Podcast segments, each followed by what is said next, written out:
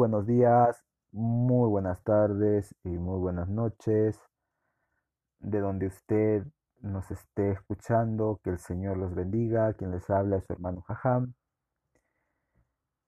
Antes de empezar, vamos a dar gracias al Señor por este momento y este espacio. Gracias te damos, Padre mío, en el nombre de Jesús. Deseamos y te pedimos, en acción también de gracia, que tú nos sigas enseñando, que tú nos sigas ilustrando y demostrando quién eres tú y quiénes somos nosotros delante de ti, que eres un ser santo, puro y eterno. Abre las mentes y corazones de las personas que están oyendo este podcast.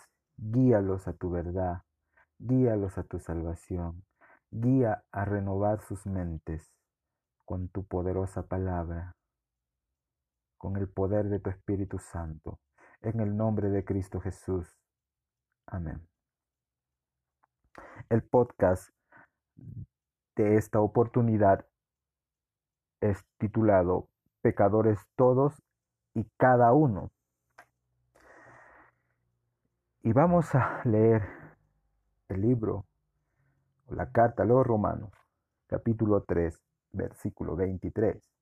Y toda palabra se lee en el nombre del Padre, del Hijo y del Espíritu Santo, y dice así, por cuanto todos pecaron y están destituidos de la gloria de Dios.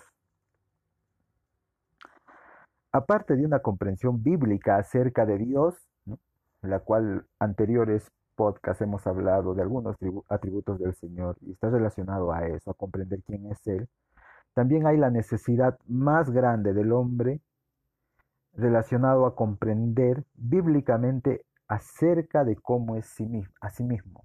Cuando tú entiendes quién es Dios, vas a comprender quién eres tú. Para que la creación, nosotros somos creación de Dios, pueda entender quién es y qué es, tiene que conocer a su creador.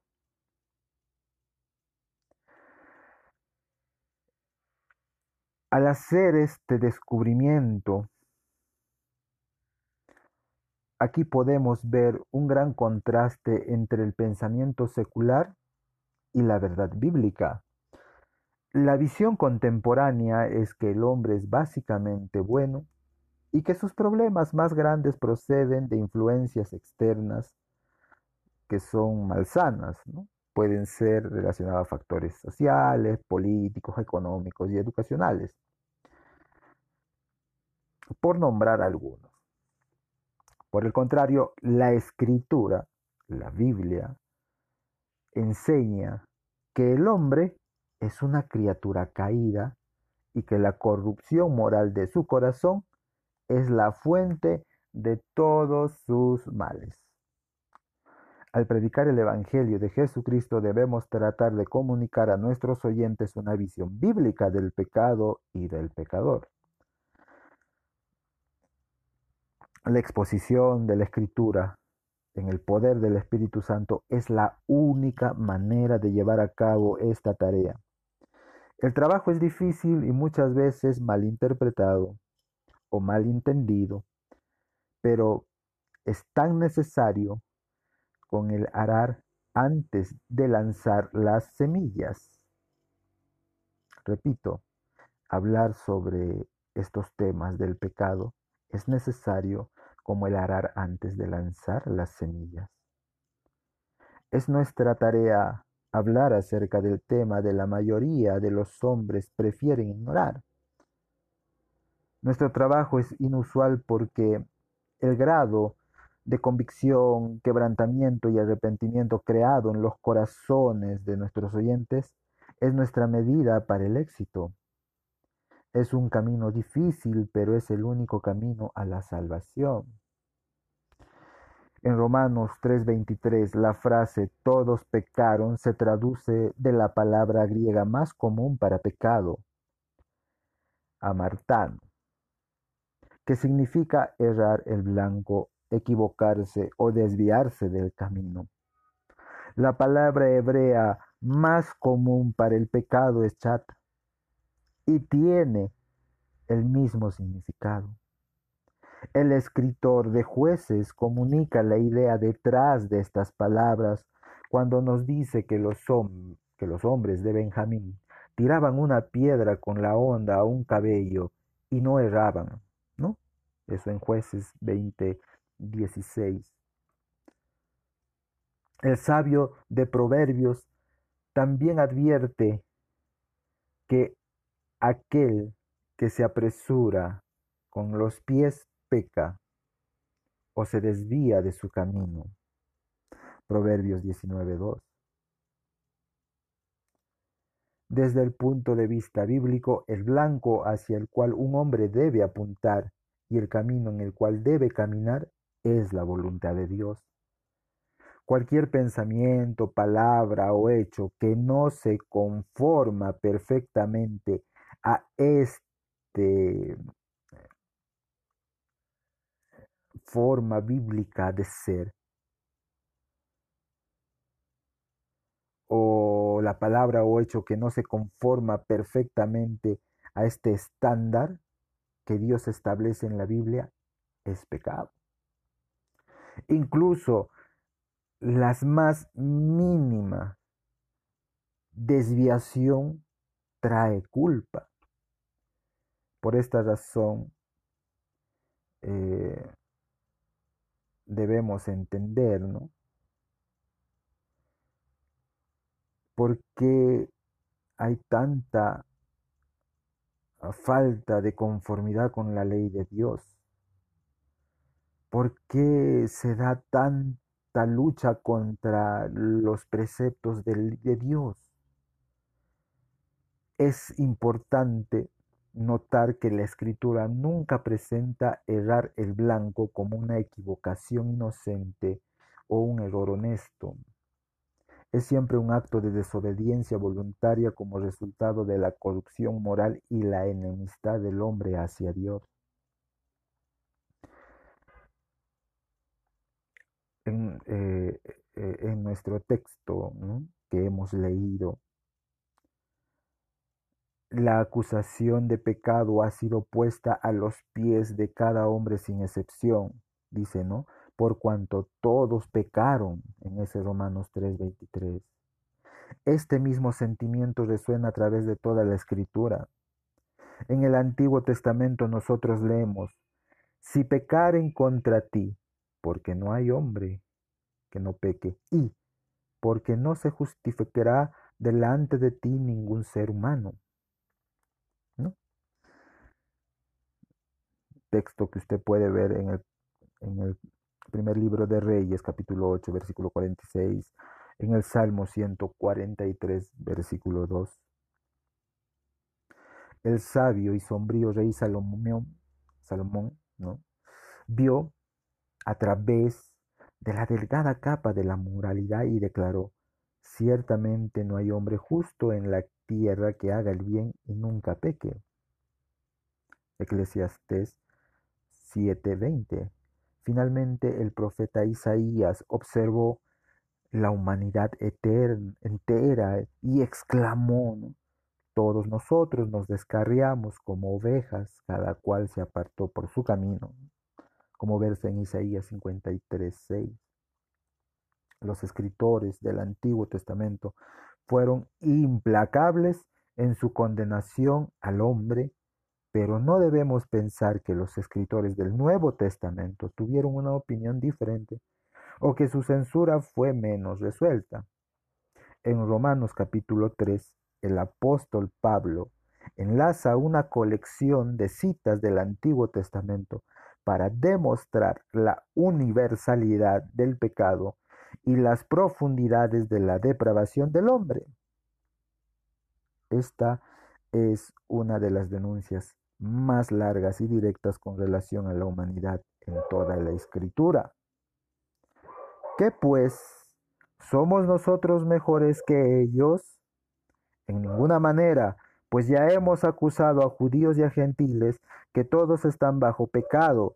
Como está escrito, no hay justo, ni aun uno, no hay quien entienda, no hay quien busque a Dios, todos se desviaron a una, se hicieron inútiles. No hay quien haga lo bueno, no hay ni siquiera uno, como dice Romanos capítulo 3, versículos del 9 al 12. Desde la escritura, nosotros vemos que el pecado no es un fenómeno inusual o raro, limitado a una pequeña minoría de la humanidad, sino que es universal en su alcance. Cada miembro de la raza de Adán se ha unido a él en la rebelión que él comenzó. Aquellos que nieguen esta verdad deben negar el testimonio de la escritura, de la historia humana y de sus propios pensamientos, palabras y hechos pecaminosos. El apóstol Juan va más lejos al decirnos que aquellos que nieguen la realidad de su pecado están haciendo a Dios mentiroso y estamos demostrando que queremos evitar alguna relación con Él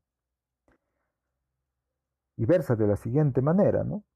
Si decimos que no tenemos pecado, nos engañamos a nosotros mismos y la verdad no está en nosotros. Si decimos que no hemos pecado, le hacemos a él mentiroso y su palabra no está en nosotros. Como dice en la primera carta de Juan, capítulo 1, versículo 8 y el versículo 10. Una mirada ligera a la escritura nos mostrará que el pecado es el mayor mal del hombre. Es el problema más grande del hombre. Es el problema de su sociedad. Es el problema de su historia. Es el gran problema de su vida. Sin embargo, no puede negarse ni ni de manera remota que el pecado se toma como poca cosa en nuestra cultura contemporánea. Y en el supuesto cristianismo que está o que se está produciendo ahora, ¿no? Cristianos muy, muy ligeros, cristianos muy liberales. Se toma en poco este tema. Y la sociedad obviamente en la cual nosotros nos desenvolvemos mm, prácticamente ridiculiza el pecado. Por esta razón, todos debemos ser cuidadosos en seguir el ejemplo de los escritores de la escritura, quienes trabajaron con esfuerzo intenso para exponer el pecado y hacerlo completamente pecaminoso. No debemos hablar acerca del pecado usando generalidades inofensivas que tienden a dejar al alma indiferente e inalterada, sino que debemos emplear un lenguaje preciso que defina su verdadero carácter y exponga su misma manifestación. Nuestra meta es pintar un cuadro tan horrendo del pecado en los corazones y mentes de nuestros oyentes que no puedan ser removido excepto por la sangre del Cordero, por la sangre de Cristo. Para lograr esta meta debemos examinar algunas de las características más comunes y frecuentes del pecado. Por ejemplo, el pecado es transgresión,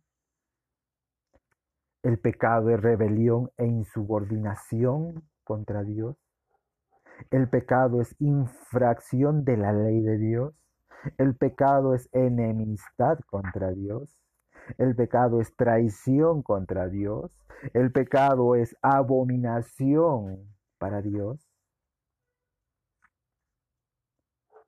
El pecado es la transgresión contra un Dios santo. Todos estos conceptos eh, que se tienen que entender detalladamente. Los vamos a ver en los próximos podcasts. Así que no olvidemos que todos hemos pecado alguna vez y estamos destituidos de la gloria de Dios. ¿Cuántas veces Adán pecó para perderlo todo? Solo una vez Y todos nosotros hemos pecado más gravemente quizás que Adán. Y nos creemos más buenos que Él. Y nos creemos más santos. Pero delante de la escritura, delante de la verdad de Dios, delante de un Dios santo, somos pecadores y estamos destituidos de la gloria de Dios. Oremos, hermanos. Cerremos nuestros ojos. Amado Dios, gracias por este momento de reflexión. Todos hemos pecado delante de ti con nuestros pensamientos, con nuestros deseos, malos deseos obviamente, con nuestras palabras, malas palabras, con nuestras acciones hemos pecado delante de ti. Perdónanos, Señor. Guíanos, guíanos para poder entenderte y conocerte.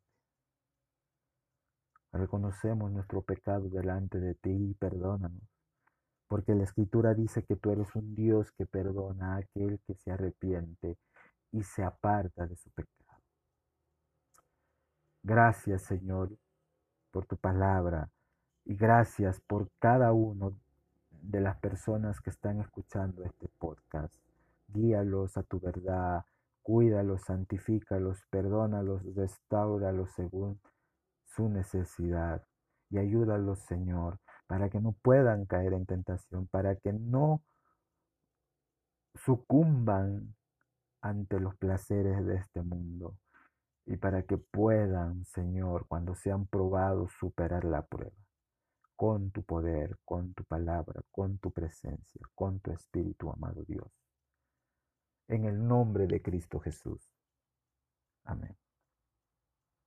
Dios los bendiga, mis queridos hermanos. Un fuerte abrazo.